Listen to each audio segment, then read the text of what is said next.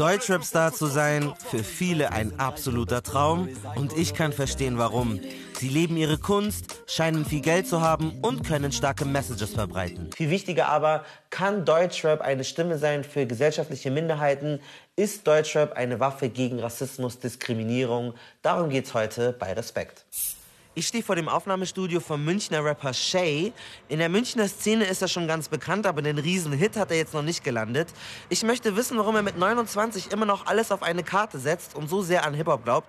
Und deswegen besuche ich ihn jetzt einfach mal im Studio. Shays Eltern sind uigurisch. In China gehören sie zur muslimischen Minderheit. Sie kamen nach Deutschland als Asylsuchende. Wir sind ungefähr gleich alt. Äh, bei mir, ich bin so mit so Rockmusik oder so, fand ich auch nett oder so, aber ich konnte mich nie so richtig voll damit identifizieren, mhm. weil ich das Gefühl hatte, auch wenn ich jetzt nicht aus den USA bin, aber so schwarze Rapper und so, die man da gesehen hat, die haben irgendwie mehr die Sprache gesprochen, wie man selbst oder die Geschichten waren irgendwie näher an einem selber dran. So, es ist, glaube ich, ist es etwas so, was bei dir auch so der Fall gewesen ist? Es ist halt so, also nach wie vor zum Beispiel, wenn wir jetzt von Genres ausgehen, ja, wie du, wie du gerade gesagt hast, ob es Rockmusik ist, am Ende des Tages auch Schlager oder so. Es sind halt so Themen, die einen halt ansprechen müssen am Ende des Tages. In deinem Video äh, French Kisses, da sind ja nur asiatische Girls und ein schwarzes ja. Girl, aber es ist ein deutscher Song mit deutschen Lyrics und so.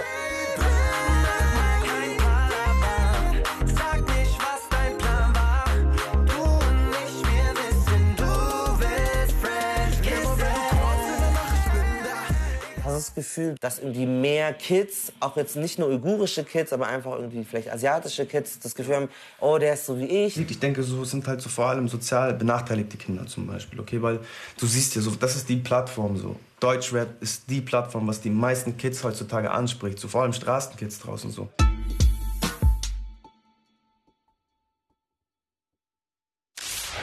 Kapital Bra. Kapital wer? Viele Deutsche kennen den, gemessen an Nummer 1 Hits, erfolgreichsten deutschen Musiker des 21. Jahrhunderts nicht. Die Beatles hatten elf Nummer 1 Hits. Capital Bra hingegen bis September 2019 schon ganze 17. Aber wieso wissen das viele nicht? Deutschrap ist im Radio kaum zu hören. So spielen die beiden größten privaten Radiosender Deutschlands kaum Rapmusik. Und Capital Bra gar nicht. Auch im Fernsehen sind selten Rap-Acts zu sehen, dafür vorwiegend Stars wie Helene Fischer. Der Erfolg des Hip-Hops findet in den klassischen Medien also kaum statt. Stattdessen ist eine eigene Medienwelt entstanden rund um das Thema Deutschrap. YouTube-Kanäle, Hip-Hop-Zeitungen, Social Media und Shisha-Bars bieten Deutschrap-Acts eine Plattform außerhalb von Radio und Fernsehen und verschaffen Deutschrap Gehör. Dass sich die Hip-Hop-Szene in Deutschland alternative Räume sucht, ist nicht neu. Deutscher Rap startete in den 1980er Jahren als Untergrundszene. Gruppen wie Advanced Chemistry brachten mit Songs wie Fremd im eigenen Land den Rap von den New Yorker Ghettos nach Deutschland. Wie dort übten sie Sozialkritik und gaben Außenseitern eine Stimme. Häufiges Thema das Leben auf der Straße. Leichter verdaulich war der in den 90er Jahren gefragte Pop-Rap mit Bands wie die Fantastischen Vier. Sie machten Deutschrap kommerziell erfolgreich.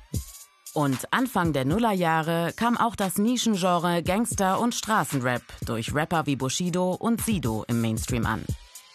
Heute bestimmen MusikerInnen mit Migrationshintergrund den Hip-Hop-Kosmos und machen deutschsprachige Musik zu der erfolgreichsten des Landes. Hip-Hop-Tracks führen die deutschen Charts an und circa die Hälfte der Top 100 Singlecharts sind Deutschrap-Nummern. Deutscher Hip-Hop ist also von einer kleinen, unbekannten und sozialkritischen Community zu einem Milliardengeschäft gewachsen. Durch Plattformen wie YouTube und Streamingdienste wie Spotify. Während Helene Fischers meistgeklicktes Video Atemlos durch die Nacht knapp 60 Millionen Klicks erhielt, erreichen die Großen der Deutschrap-Szene locker über 100 Millionen. So hat der momentan meistgeklickte Deutschrap-Song von Summer Jam, Tamam Tamam, 185 Millionen Klicks. Im Jahr 2018 machte Hip-Hop mehr als 16 Prozent des gesamten Musikumsatzes aus. Das drittumsatzstärkste Genre in Deutschland. Tendenz stark steigend. Rap ist also um einiges wichtiger, als sein Bekanntheitsgrad in Radio und Fernsehen vermuten lässt. Der nächste Morgen. Ich bin auf dem Weg nach Berlin und mit Aisha Vibes verabredet. Im Gegensatz zu Shay aus München ist sie schon ziemlich berühmt, auf jeden Fall im Internet. Da kriegt sie für Videos wie dieses hier bis zu einer Million Klicks. Ey, yo, Ey, AfD, Ausländer raus, die leben hier kostenlos in Saus und Braus. Well, AfD, you can suck on my balls. Und wenn ich einen von euch erwische in der Crowd, gelaut, schalte ich euch aus, denn ich bin die Frau, die Frau, die sich traut. Schau meine Haut, ow, so schön brown. Total viel Comedy, aber auch richtig viel Message. Und genau ein solches Video werden wir jetzt hoffentlich auch mit Aisha persönlich drehen. Äh, kommt einfach mal mit. Hey! Hallo! cool. Willkommen! Danke. Lauter. Okay.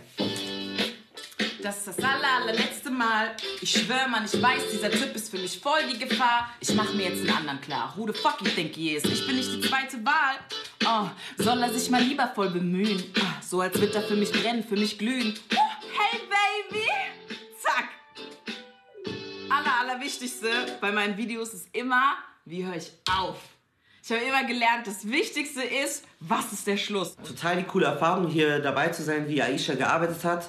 Trotzdem, am Ende hat sie wieder mit einem Mann produziert und es sind eigentlich fast immer Männer, mit denen man im Studio ist, im Hip-Hop. Außerdem hat sie auch darüber gesprochen, dass es einfach nicht so viele schwarze Menschen in dem Bereich gibt und dementsprechend auch nicht so viele KonsumentInnen. Das Ganze kann man zusammenfassen unter dem Begriff strukturelle Diskriminierung. Wenn ihr jetzt überhaupt gar keine Ahnung habt, wovon ich gerade spreche, gar kein Problem, wir haben das für euch heruntergebrochen.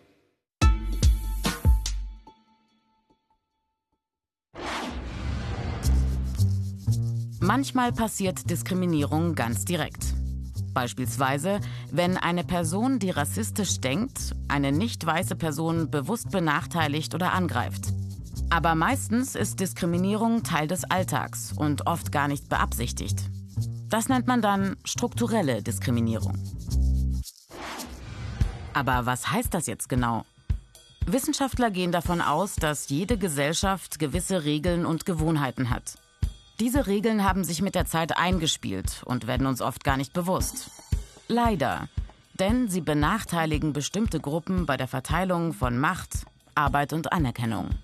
Auch Institutionen, wie zum Beispiel Schulen oder Universitäten, funktionieren nach diesen Regeln. Besonders schlimm ist die Diskriminierung an Schulen, denn Bildungsabschlüsse sind wichtig. Nicht weiße Kinder, Kinder mit einem nicht deutsch klingenden Namen oder Kinder, die nicht in Deutschland geboren sind, bekommen häufig schlechtere Noten. Das hat strukturelle Gründe. Deutsch wird als Muttersprache vorausgesetzt. Aber es fehlen Hilfsangebote für Lernende mit einer anderen Muttersprache. Und auch schon der Name oder die Hautfarbe eines Kindes kann schlechtere Chancen bedeuten. Entsprechen diese nicht dem Klischee von typisch deutsch, erwarten viele Lehrerinnen unbewusst schwächere Leistungen von diesen Kindern. Dabei halten sie selbst ihre Notengebung für objektiv und keinesfalls diskriminierend oder gar rassistisch. Auch in anderen Fällen bleibt strukturelle Diskriminierung oft unsichtbar. So werden nicht weiße Menschen häufiger von der Polizei kontrolliert als weiße oder Frauen schlechter bezahlt als Männer. Das fällt nicht weiter auf und wird sogar als normal empfunden. Der Grund? Menschen nehmen die Regeln und Vorstellungen der Gesellschaft, in der sie aufwachsen, als normal an. Aber wie ließe sich das ändern? Das Grundgesetz ist dazu eindeutig. Niemand darf wegen seines Geschlechts, seiner Abstammung, seiner Rasse, seiner Sprache, seiner Heimat und Herkunft, seines Glaubens, seiner religiösen oder politischen Anschauungen benachteiligt oder bevorzugt werden. Im Alltag verhalten wir uns oft deutlich anders. Genau da muss die Diskussion ansetzen, denn Gewohnheiten und Regeln, die nicht in Frage gestellt werden, ändern sich nicht. Ich bin hier am Berliner Hauptbahnhof. Da kommt jetzt gleich die Rapperin Ebo eingetrudelt. Sie positioniert sich selber als Kurdin, außerdem als queere Frau und setzt sich eben gegen diese strukturelle Diskriminierung. Das haben wir ja gerade eben gelernt, was das ist. Dagegen setzt sie sich ein. Auf die Frage, ob Rap eine Waffe ist gegen die Diskriminierung von Minderheiten, hat sie vielleicht eine Antwort für mich. In ihrer Musik kritisiert Ebo sehr scharf die weiße Mehrheitsgesellschaft, zum Beispiel in dem Song AMK dieses alles kritisiert. Zu viele weiße, reiche Jungs im Rap. Aha. Als wär's ein fucking Golfclub Tab. Aha. Mach nicht auf Kanake, mach nicht, mach nicht auf Kanake. Scheiß auf deine Karre, deine Knarre, du bist kein Kanake. Trotzdem, sie performt regelmäßig in genau solchen weiß dominierten Veranstaltungen, auch heute Abend. Kein Widerspruch für Ebo? Weil irgendwie entertaint man die und man wird so beobachtet, man wird so begutachtet. Und dann meinte ich zu ihr, ich so, ey, aber darum geht's nicht, weißt du, man muss dann in diesen Situationen, und das mache ich die ganze Zeit, ich kehre den Raum um, weißt du, ich, ich lasse mich nicht zur Beobachtenden machen, sondern ich, ich werde zu der Person, die die Leute beobachtet. Ich bringe die in Situationen, wo sie sich teilweise unwohl fühlen, wo sie mir nicht mal in die Augen scha schauen können, während ich die Lines rappe, weil es für sie so unangenehm ist. Ich konfrontiere sie damit und ich lasse mich dafür bezahlen, so, they pay me for it, weißt du, ich gehe dahin, ich stehe vor denen, ich rap denen in die Augen so und sag so, hey, pass mal auf, hier Kenneck for Life. Und ähm, ich erkläre euch, was in Deutschland so schiefgelaufen ist. Kenneck for Life, Kenneck for Life. Mein Bezirk, meine Blogs, alles ist meins, alles ist meins. Kenneck for Life, Kenneck for Life.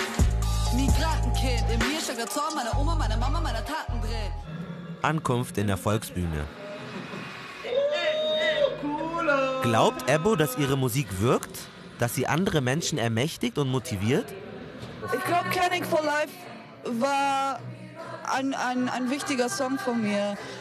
Ich glaube, das hat sowas Empowerndes, nicht weil es irgendwie bei irgendwelchen Nazis äh, ausgelöst hat, dass sie dachten, oh, wir sind scheiße, sondern ich glaube, dass viele so Kenneck Kids irgendwie dann so eine Hymne bisschen hat. Ne? Und auch wenn der Song jetzt nicht eine Million Klicks hat, ich laufe irgendwo in Berlin rum, in München rum, in Frankfurt rum, mir kommen voll auf Teenager entgegen und sind so, ey, yo, Ebo, Connect for Life, weißt du, einen auf den. Was muss passieren, damit äh, Deutschrap eine bessere Waffe wird gegen Rassismus, Sexismus, Homophobie etc.? Wir brauchen uns nichts vorzulügen, so ähm, Musik und das, was nach außen kommt, etc., läuft halt auch über Money ab. So, ne? Also Musikvideos, etc., das kostet alles Unmengen an Geld. Und ähm, es ist nun mal Tatsache, dass äh, so Majors vor allem gerne lieber in irgendwelche Typen Geld reinpumpen, die den gleichen Bullshit zum 20. Mal wiederholen, als irgendwie einer jungen Frau, äh, an, an eine, eine, junge Frau zu glauben, die vielleicht was anderes macht. Und da spreche ich nicht nur von mir, sondern halt von so vielen anderen talentierten Künstlern, die ich kenne, ähm, die so viel größer sein könnten, wenn da einfach mal jemand sagen würde, hey, wir pumpen da Geld rein. Das Musikbusiness verkennt also das Potenzial von Frauen. Absicht oder Dummheit? Ebo besingt in ihrem Song Butterflies lesbische Liebe. Noch immer eine absolute Ausnahme im Deutschrap. Du liebst mich so wie Butterflies, Butterflies. Du liebst mich so wie Butterflies, ah, ah, ah, ah. Du liebst mich so wie Butterflies, Butterflies. Puh, das war jetzt eine krass viele Eindrücke, die ich hier gesammelt habe auf dieser halben Deutschlandreise. Ich habe aber mit eigentlich allen gesprochen, Sie haben mir viel davon erzählt, dass es irgendwie Luft nach oben gibt, dass es noch mehr Raum für schwarze Menschen geben muss, für weibliche Personen, für queere Personen. Trotzdem waren sich alle Leute einig, mit denen ich gesprochen habe, ja, Deutschrap ist eine gute Waffe gegen Diskriminierung und es sorgt dafür, dass diese Menschen ein Gehör haben. Und ich persönlich würde jetzt auch sagen, ich könnte diese These unterstreichen. Für mich scheint das ein gutes Mittel zu sein, um eine Stimme zu bekommen. Vielleicht seht ihr das ja anders, aber das ist mein Fazit.